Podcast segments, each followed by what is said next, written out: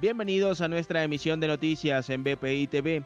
A continuación, estas son las informaciones de Venezuela y el mundo que necesita saber antes de terminar su día este lunes 15 de marzo. Los senadores estadounidenses Marco Rubio, Rick Scott, Jackie Rosen y Tom Hillis presentaron ante el Senado la ley Bolívar, la cual prohíbe a las agencias federales del país establecer contratos con personas y empresas que mantengan negocios con Nicolás Maduro. Ante esta acción, el embajador de Venezuela en Estados Unidos, Carlos Vecchio, agradeció a los senadores la decisión que permitirá frenar la posibilidad de nexos comerciales con Maduro.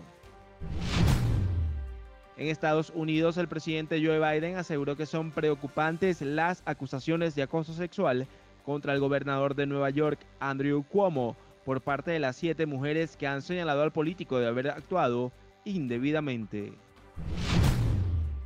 En Colombia, el agente estatal Camilo Gómez señaló a los jueces de la Corte IDH de falta de objetividad y de prejuzgar en medio de la audiencia de la Corte Interamericana de Derechos Humanos por el caso de la periodista Ginette Bedoya, quien fue víctima de secuestro, tortura y violación durante su labor en el conflicto armado en el país. Al norte de Bagdad, siete cohetes atacaron una base aérea con tropas estadounidenses. Este representa el último episodio de una serie de bombardeos de los que Washington responsabiliza a facciones proiraníes. El pasado 4 de marzo, un subcontratista estadounidense murió de una crisis cardíaca luego de un ataque contra otra base aérea. En el estado Guárico por esta semana ha sido suspendido el transporte público en San Juan de los Morros ante el repunte de casos de la COVID-19. Un documento presentado por las autoridades expone que la suspensión del servicio será desde este lunes 15 de marzo hasta el próximo 21 de marzo. Señalaron que la medida aplica para los autobuses que ofrecen el servicio urbano y suburbano.